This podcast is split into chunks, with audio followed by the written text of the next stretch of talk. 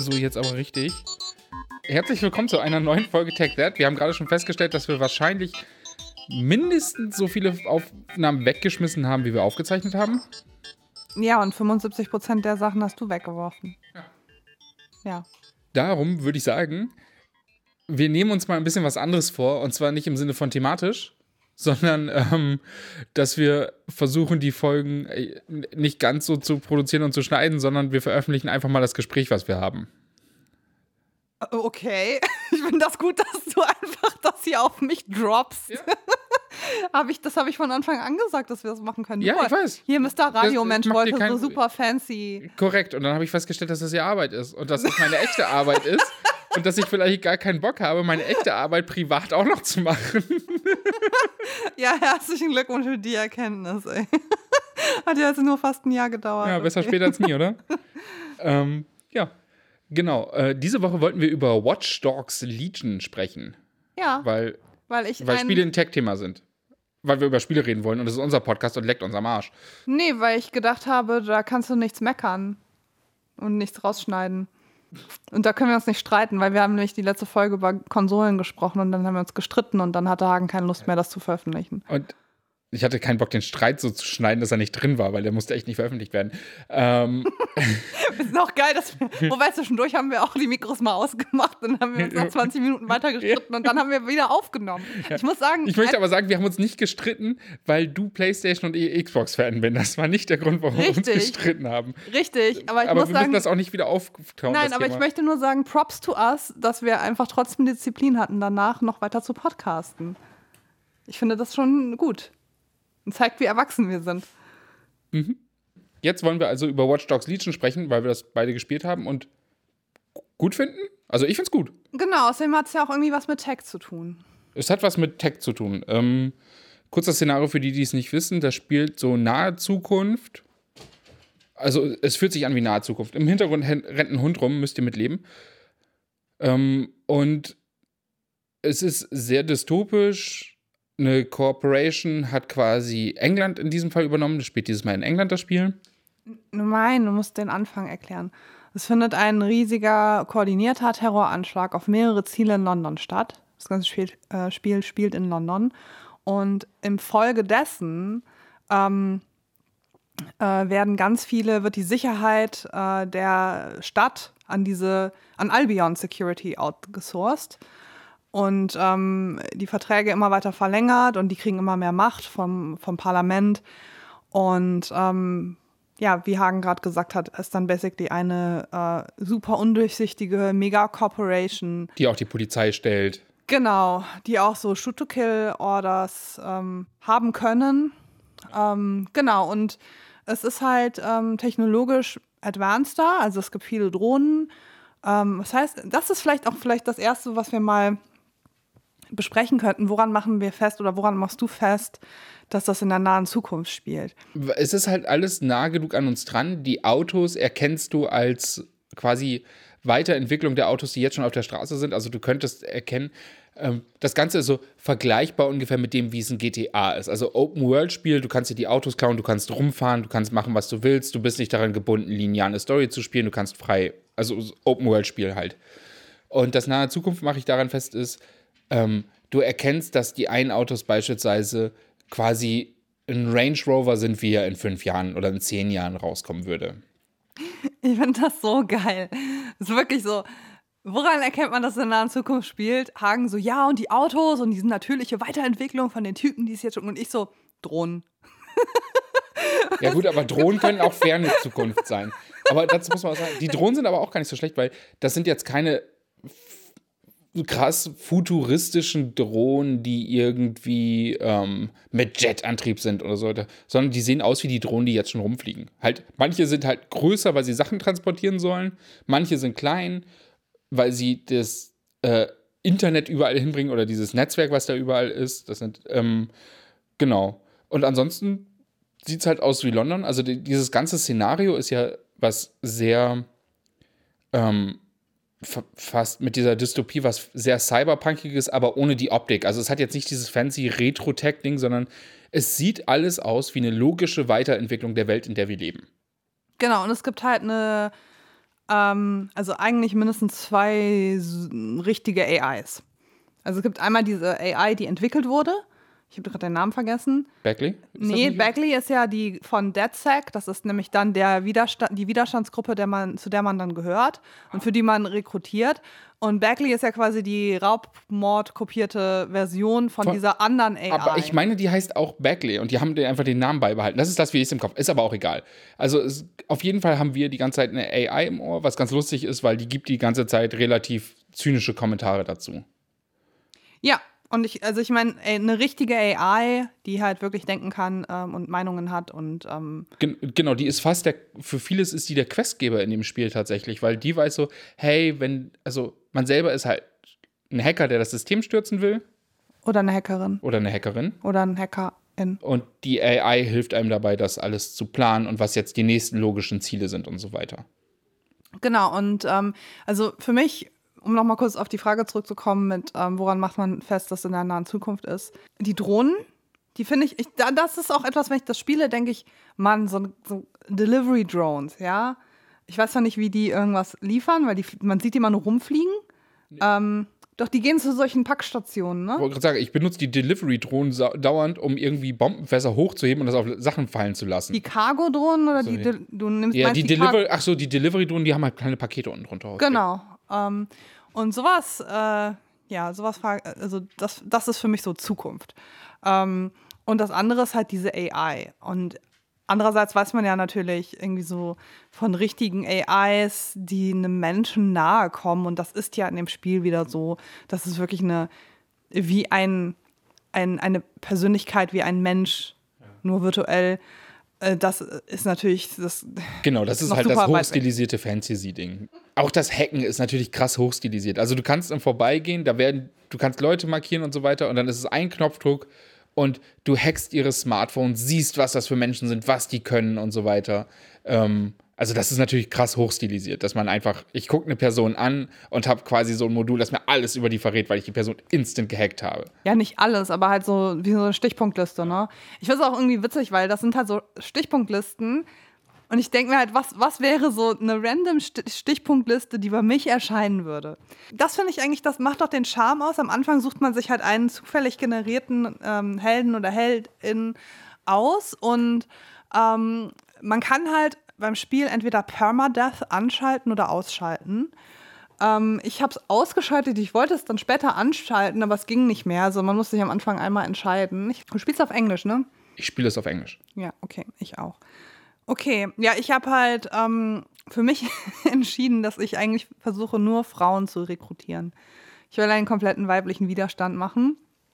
Und ähm, bei manchen Missionen kriegt man dann halt, schaltet man einen zufälligen Operator frei und jetzt habe ich irgendwie zwei Typen. Okay, ich kann die leider nicht feuern, aber Kannst, Ja. Achso, du kannst ja nicht mehr sterben lassen, du hast ja kein Permadeath an. genau. Ähm, ich hatte am Oh Anfang. mein. Fürs nächste Playthrough. Ähm, tatsächlich, ich hatte das Problem, das war ein Bug, den das Spiel am Anfang hatte, dass wenn das Spiel abgestürzt ist, was bei mir passiert ist, ist das ganze Safe Game weg. Das war super ärgerlich, weil ich sechs Stunden verloren habe. Gleichzeitig war das ganz schön gut für mich, weil ähm, ich habe von Anfang an Permadeath gespielt, aber mir ist in den ersten sechs Stunden niemand gestorben. Danach schon, weil danach habe ich den höheren Schwierigkeitsgrad gemacht. Und das ist ein Tipp, den ich gleich am Anfang geben würde. Versucht nicht einen anderen Schwierigkeitsgrad als den höheren zu spielen, weil dann rennt man durch das Spiel durch. Es gibt keine Herausforderung an irgendwas. Und mir, also ich bin normalerweise jemand, ich nehme nie am Anfang den höchsten Schwierigkeitsgrad, weil ich immer so, ja, dann dauern die Kämpfe einfach ewig und es ist mir häufig ein bisschen langweilig. Hier muss ich tatsächlich sagen, ähm, das Spiel profitiert stark von der Herausforderung des, äh, des höheren Schwierigkeitsgrads und ich würde auf jeden Fall Permadeath einschalten, weil ich das Gefühl habe, dass das zum Spiel dazugehört. Also, da, da, dass das zumindest Permadeath an irgendwie fast so die intended Variante ist, dieses Spiel zu spielen, weil dann ist es halt wirklich, du musst regelmäßig dafür sorgen, dass DedSec, also die Hackerorganisation, mit der du arbeitest, genug Nachschub an Leuten rekrutiert, weil Leute können sterben, es hat Konsequenzen, Failing hat Konsequenzen. Und das tut dem Spiel ganz gut. I don't know. Also für mich ja, genau, also für dich glaube ich sofort. Ich glaube, ich bin auf meinem auf meiner normalen Schwierigkeitsstufe echt happy, weil ich muss sagen, ich habe glaube ich jetzt mittlerweile ein bisschen mehr gespielt als du schon und ich muss sagen, irgendwann werden die Missionen einfach super repetitiv und wenn dann jedes Mal der äh, Kampf schwieriger wäre, dann hätte ich einfach glaube ich gar keinen Bock mehr aufs Spiel. Okay. Weil ab einem gewissen Punkt sind die Missionen super ähm, wiederholend, es ist immer das gleiche Prinzip. Ähm, und dadurch, dass aber der Kampf so einfach ist, macht es mir zumindest trotzdem Spaß. Ich spiele halt sehr gerne auf Stealth. Das heißt, ich äh, schieße fast nie. Ähm, ich mache alles mit im, also im, mit Stealth-Kills oder Stealth, also die soll, das soll ja alles non-lethal sein. Ähm, aber ähm, ich schleiche mich halt von hinten äh, an und dann knocke ich die aus ähm, oder mache einen Boxkampf mit denen, bis die umfallen. Und ganz selten schieße ich. Ähm, und ähm, ja, der Permadeath, ich glaube, den hätte ich auch gerne aktiviert. Aber dadurch, dass auch Leute halt verhaftet werden können oder verwundet werden können, ähm, oder ich glaube, es gab noch irgendeine dritte Variante. Gibt noch irgendwas, ich komme aber auch nicht drauf. Ähm, also Die können eine Weile lang ausfallen. Genau, und dann, ähm, und je nachdem, was für Leute man rekrutiert, kann man das halt auch verkürzen. Also wenn man Mediz Paramedics oder Jemand von ähm. ÄrztInnen oder so, dann verkürzt sich halt der Krankenhausaufenthalt. Ähm, wenn man ähm, äh, Anwälte oder AnwältInnen ähm, rekrutiert, dann verkürzt sich die Jailtime. Und gleichzeitig gibt es aber auch Leute, die quasi die Jailtime äh, verlängern können. Also wenn man auf jemanden rekrutiert, der auf Probation ist. Und ich habe jetzt Es gibt auch Leute, die nicht rennen können oder sich hinhocken können. Genau, ich habe jetzt eine, eine rekrutiert oder ähm, die will ich noch spielen. Das ist eine Oma. Äh, exceeded Life Expectancy. Das heißt, die kann jeden Moment sterben. Da, da gibt es eh so, es, es, das kann man beim Hacken manchmal sehen, dass es dieses Kriterium gibt, äh, will die a sudden death. Das, ich hatte noch niemanden rekrutiert, äh, wo das so war, aber das ist halt auch eine lustige Idee, dass seine Operatives so sterben könnten.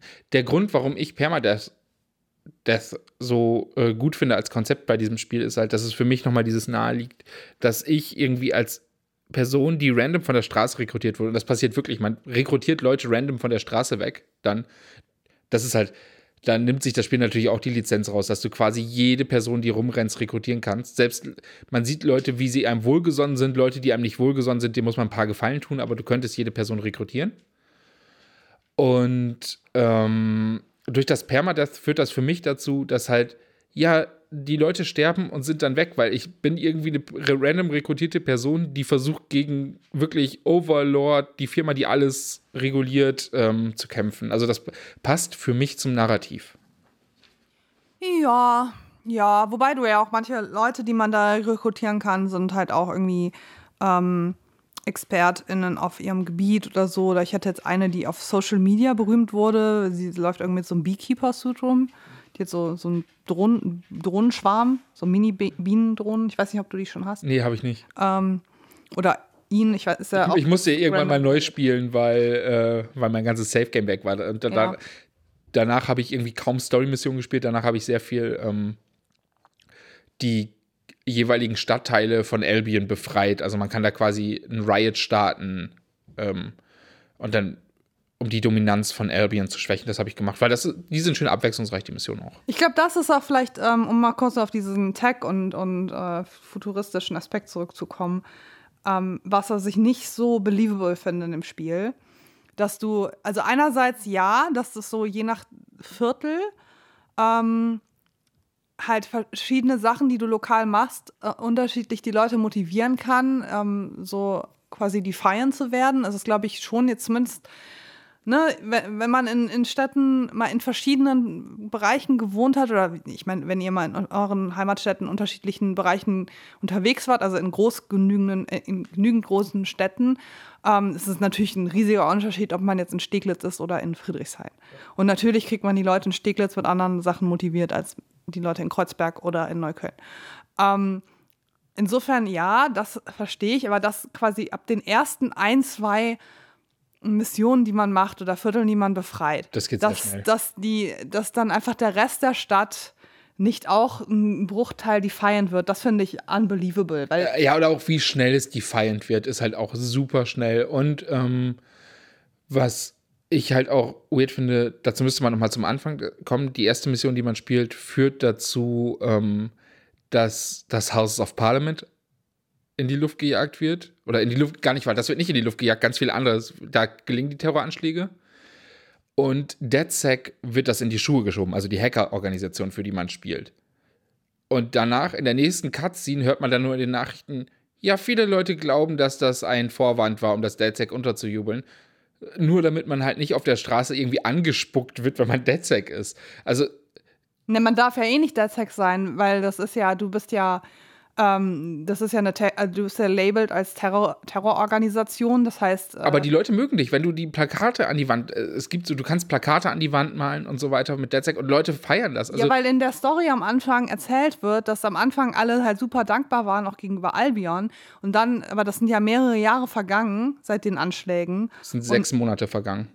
Nee, ich meine, es ist eine längere Zeit vergangen. Ich meine, am Anfang, das ist super wenig. Und das war das, aber genau das, was ich meinte. Du wirst am Anfang geblamed und dann wirklich, nachdem dieses Blaming passiert, literally die erste oder zweite Cutscene sagt dann, naja, aber langsam glauben die Leute, dass es DedSec in die Schuhe geschoben wurde. Thema durch.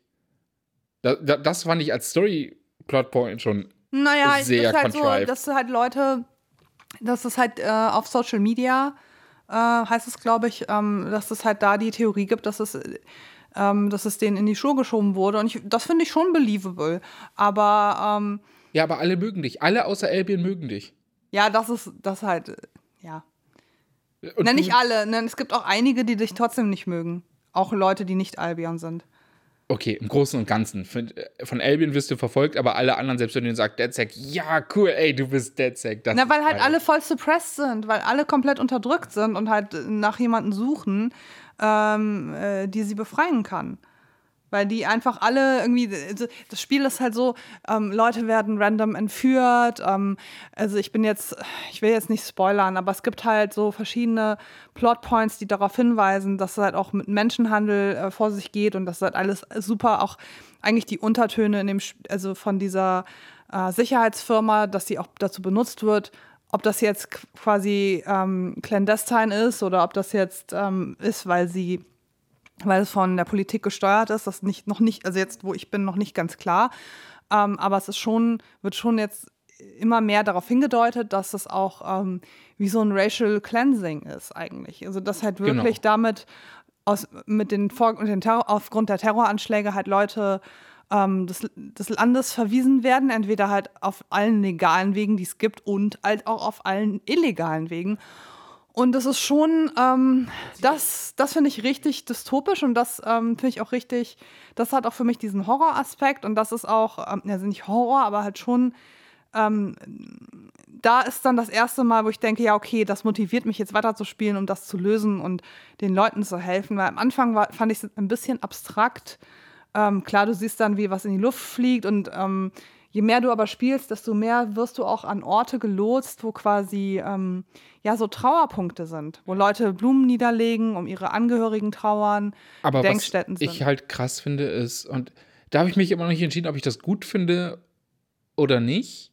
Wo du auch so magst, ist da sehr viel ähm, es ist eine faschistische äh, Organisation, das heißt, es wird natürlich sehr viel auf Racial Background geschoben. Ähm, äh, es wird nicht nur impliziert, sondern es wird ganz klar gesagt, dass es wirklich so Abschiebelager gibt und alles. Auch das finde ich so in sehr nahe Zukunft. Das ist einfach sowas wie Moria weitergedacht, nur direkt in der Stadt. Ähm, da, da, bedient sich das Spiel schon sehr der aktuellen realen Situation in Europa und übertreibt sie halt, oder spinnt sie halt ein bisschen weiter, aber ist schon sehr nah daran und auch. Ähm, das ist halt USA, ne? Auch da noch ein bisschen überspitzt. Aber ja, das geht, genau. Ähm, das spinnt halt reale Konflikte, die wir haben, weiter und bedient sich auch Sprüchen. Jetzt habe ich mir leider nicht notiert, aber es gibt so ein paar Sachen, ähm, bedient sich so Sätzen, die AktivistInnen heute rufen würden, ähm, die gegen solche Industrie kämpfen würden. Und da weiß ich nicht, Findest du es okay, dass das Spiel für dieses fiktive Szenario so nah an der Realität ist? Da habe ich mich nämlich noch nicht entschieden. Wieso? Sich, du, warum sollte es nicht okay sein? Weil es sich sehr aktuellen Struggles bedient und ich weiß nicht, ob es die Aussagen, die es damit aufmacht, einhalten kann, ob es wirklich diesen gesellschaftlichen Kurs, dem es sich bedient, ähm, gerecht wird. Aber die meisten Spiele machen Struggles auf, die aktuell sind. Aber nicht in diesem Maße. Also nicht wirklich. Es gab das Marketingmaterial, wo sie sich auch für entschuldigt hatten, die sich dann wirklich an der aktiv an der Black Lives Matter Bewegung und sowas orientiert haben. Und ich glaube, da, genau dieser Vergleich ist jetzt im Spiel selber nicht. Das war nur Marketingmaterial, aber es geht halt schon sehr in die Richtung, sich diesen aktuellen Kämpfen ähm, anzunehmen, um diese Story gegen diese faschistische, fiktive Organisation zu erzählen. Und da habe ich mich noch nicht entschieden. Es ist cool, weil natürlich hast du dann Referenzpunkte und das macht es natürlich auch gut, Sachen zu erklären, weil du Sachen wiedererkennst, ohne dass sie dir ins Detail erklärt werden müssen. Ah, gleichzeitig bedient es sich für ein Stück Popkultur realen Struggles. Ich fand das nicht schlimm. Alles bedient sich realen Struggles. Also in ähm, in Dragon Age 2, sorry, jetzt kommt wieder Mina mit ihren, mit ihren Dragon Age. Ja, aber, Stories, aber in Dragon Age 2 spielst du literally Flüchtlinge. Und dann die, der erste Teil ist wirklich, dass du aus einem, ähm, aus einem, einem Land im Krieg wegfliehen musst in eine Stadt, wo dich keiner will, wo du literally an den Toren abgewiesen wirst und dann verbringst du das ganze Spiel damit, irgendwie für den Lebensunterhalt deiner Familie zu sorgen. Klar, durch irgendwelche Fancy Quests und durch Magie und durch äh, Exploration, aber das ist die Storyline. Ich glaube tatsächlich, dass dieser Abstraktionslayer genau das ist, was ich meine, wo ich mir so unsicher bin. Ähm, bei Watch Dogs ist halt sehr, sehr wenig Abstraktion vorhanden. Ja, aber ich finde das gar nicht so schlecht, weil so können sich immer alle Leute darauf ausruhen, oh, das ist.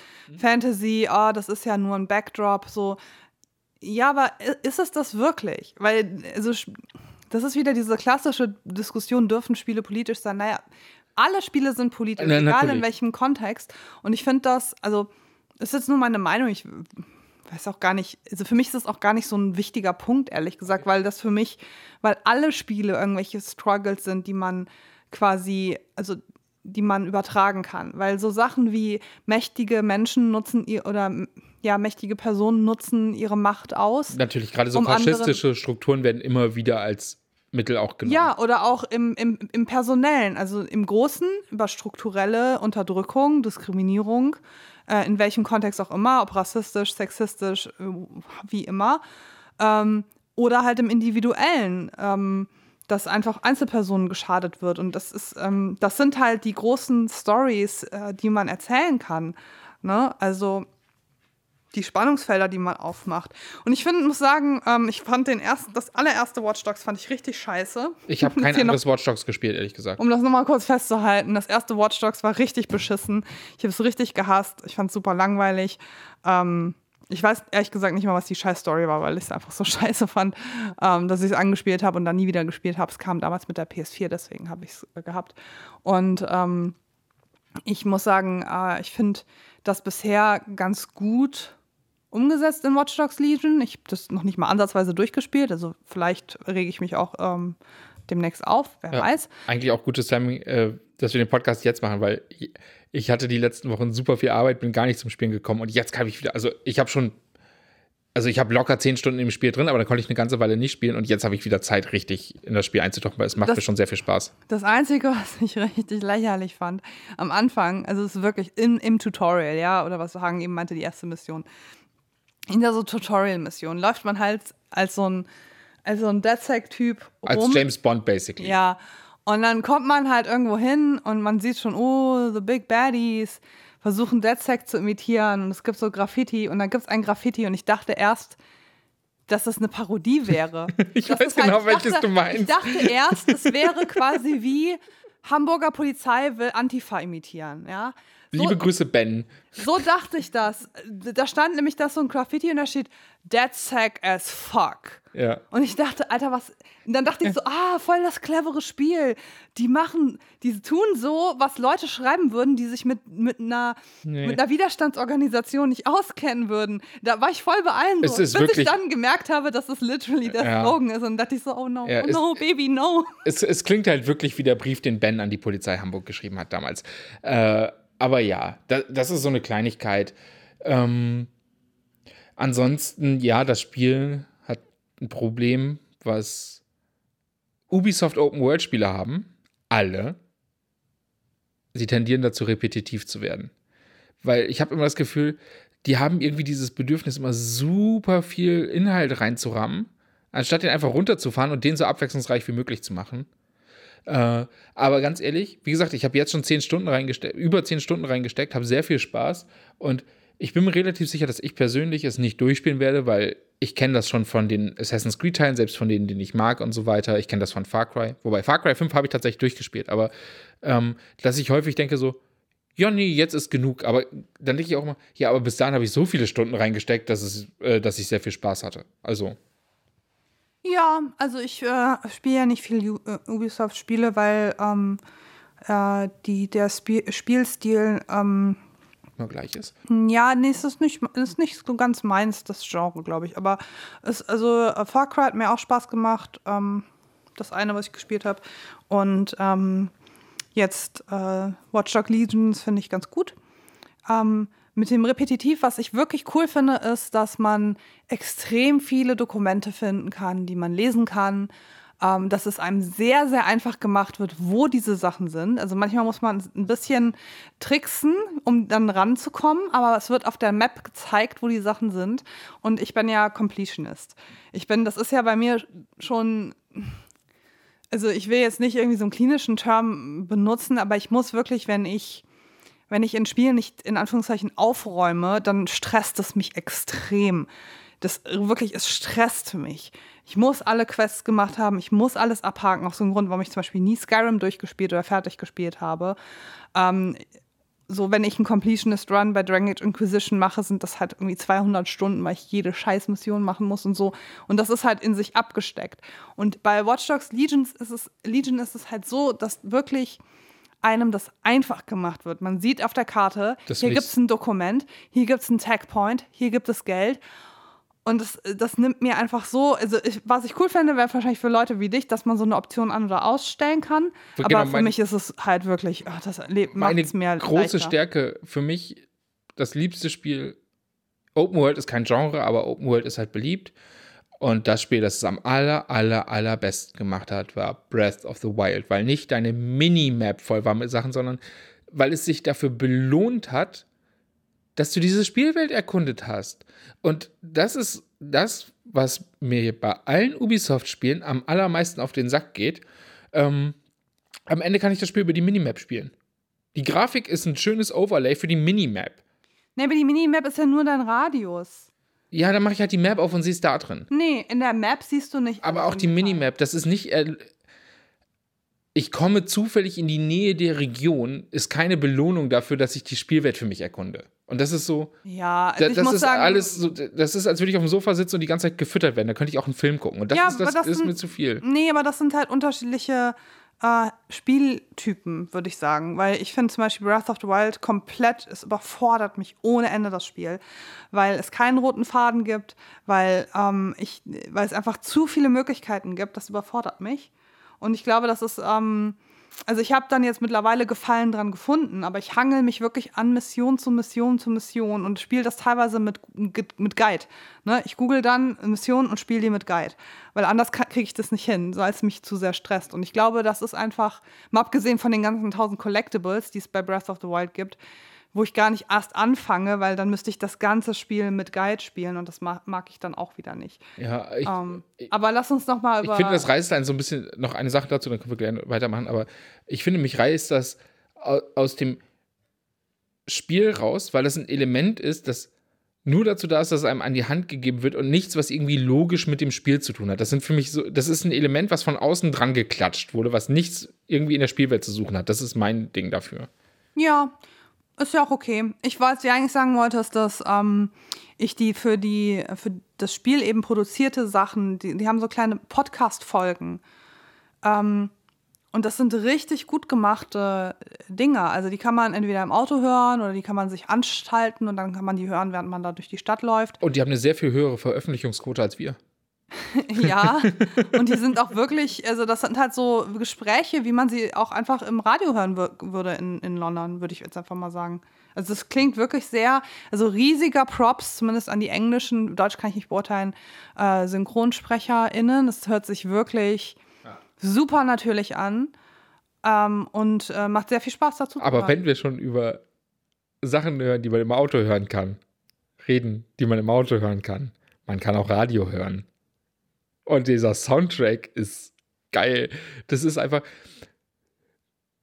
immer ein Problem mit Spielen, die in der Zukunft spielen. Du kannst keine Mo Musik spielen, die noch nicht rausgekommen ist, weil niemand kann so viel Musik komponieren, die dann auch so klingt. Ähm, das Star Trek-Problem.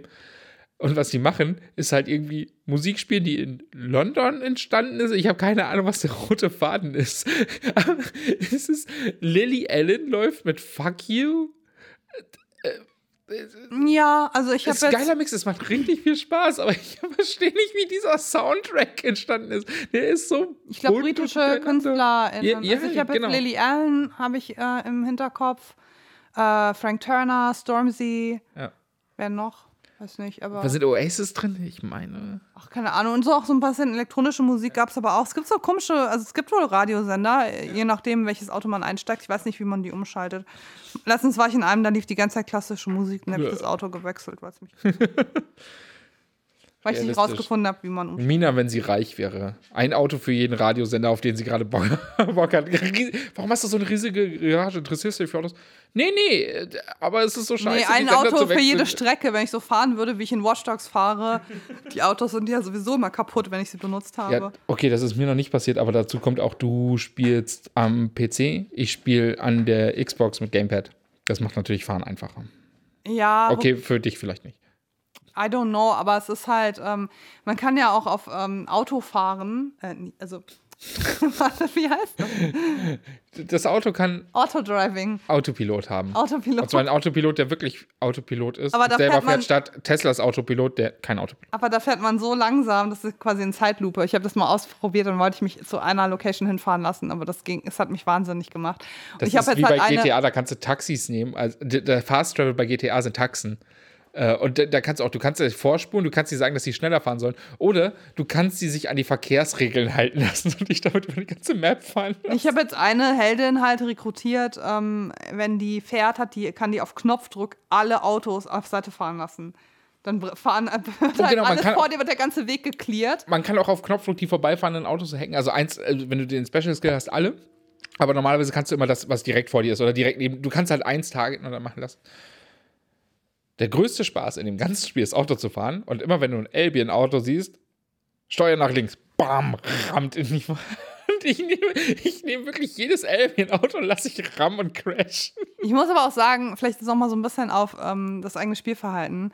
Weil ganz am Anfang wird so gesagt, ja, und wir sind so non-lethal, wir sind DedSec, wir sind nicht die, wir töten niemanden, wir sind non-lethal, so, this is how we roll. Und am Anfang war ich auch wirklich so, weil ich bin, ihr müsst wissen, ich bin wirklich so, wenn mir jemand was sagt im Spiel, dann ist das so, okay, ich darf niemanden töten. Ich bin gut. So, und dann bin Und ich halt hattest du rum. nicht am Anfang nicht gesehen, dass die Waffen auch als non-lethal äh, Nee, habe ich nicht. sind? Deswegen habe ich also sowieso am Anfang fast ohne Waffe gespielt, weil ich nicht wusste, dass die non-lethal sind. Und dann, dann immer so voll vorsichtig. Und, ähm, und irgendwann, je mehr ich über die Story gemerkt habe, ich so gemerkt, das sind alles Faschos. So, und, am, und manchmal kommt man halt in so Gebäude. Und am Anfang wollte ich ja nicht mal die, die, die Albion-Faschos ähm, irgendwie umbringen. Und mittlerweile laufe ich so rum und dann so, Scientist, ja, okay, du arbeitest für Faschisten. Bong. Ja. Also ist es wirklich. Ähm, ja, manchmal ist es schade, dass man non-lethal ist. Ja, das weiß ich nicht, aber ich, ich knock die halt mittlerweile einfach alle aus, weil erstens macht es einfacher für mich zu spielen und ähm, es ist schon, äh, weil du eben auch gesagt hast, wie viel Realitätsbezug ist zu viel. Ich meine, niemand von uns äh, würde jemals äh, äh, Let's be real, so ob wir jetzt wirklich im Widerstand, äh, das sind so blöde, das sind so blöde Fragen, das finde ich auch irgendwie quatschig, aber ähm, niemand von uns ist irgendwie ein krasser Hacker, der irgendwie die Zukunft Großbritanniens in London retten muss. So. Ähm, aber das ist schon, ich, finde es schon äh, interessant, was das Spiel mit einem macht. Je mehr Infos man merkt oder lernt über die Organisation, desto mehr denke ich mir halt so, ja, okay, aber ihr könnt nicht sagen, ihr wusstet hiervon nichts. Ne? Ihr aber entwickelt diese Unterdrückungssachen mit.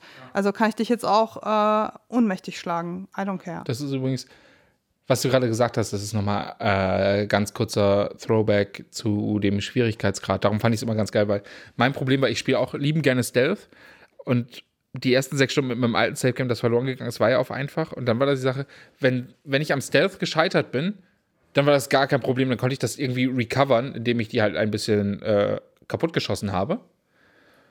Und das geht auf dem höheren Schwierigkeitsgrad nicht. Das heißt, das zwingt einen dazu, konzentrierter zu spielen. Und das ist das, warum ich das mag. Ähm, ja, was ist, was ist dein, äh, dein Tag-Fazit? Wie, wie nah denken wir? Wir haben gar keinen roten Faden in dieser Folge, das merke ich gerade, das ist auch egal. Das merkst du jetzt erst. Ja, herzlichen Glückwunsch. Ähm, vielleicht hätten es auch die ZuhörerInnen gar nicht gemerkt. Das ist der Charme Da, dieses Podcasts. da, da hört ihr, wie viel Mina von euch hält.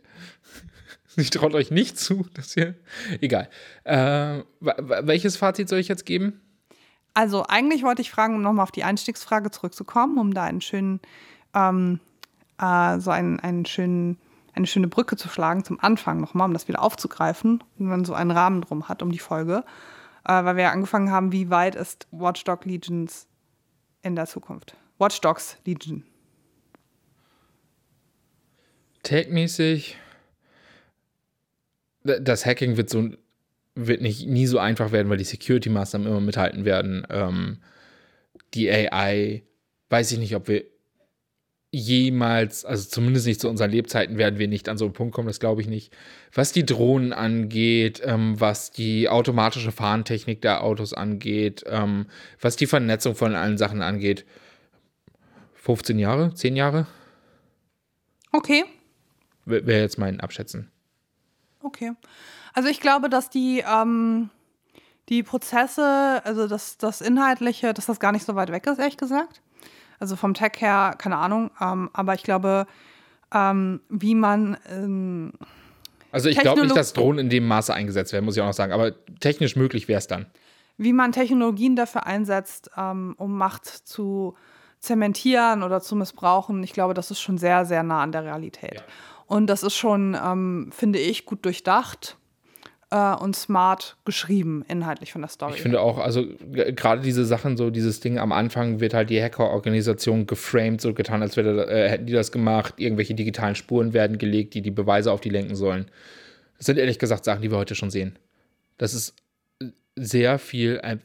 Das Spiel ist schon sehr viel weiter gedacht, wie es jetzt in der Realität ist, plus halt Lizenzen, die du brauchst, um spaßiges Spiel zu machen.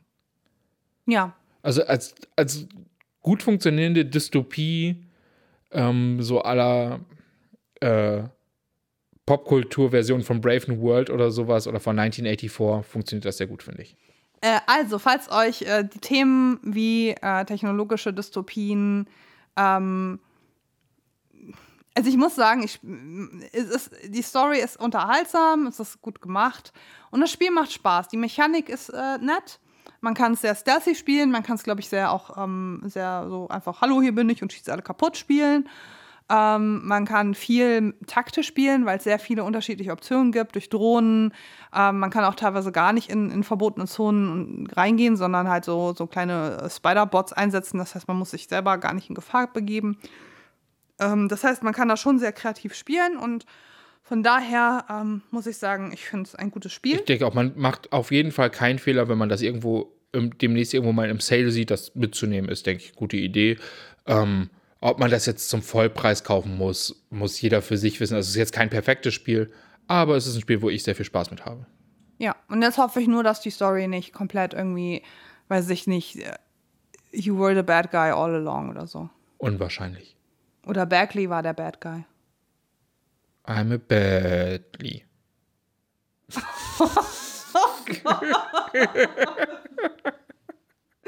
Tschüss.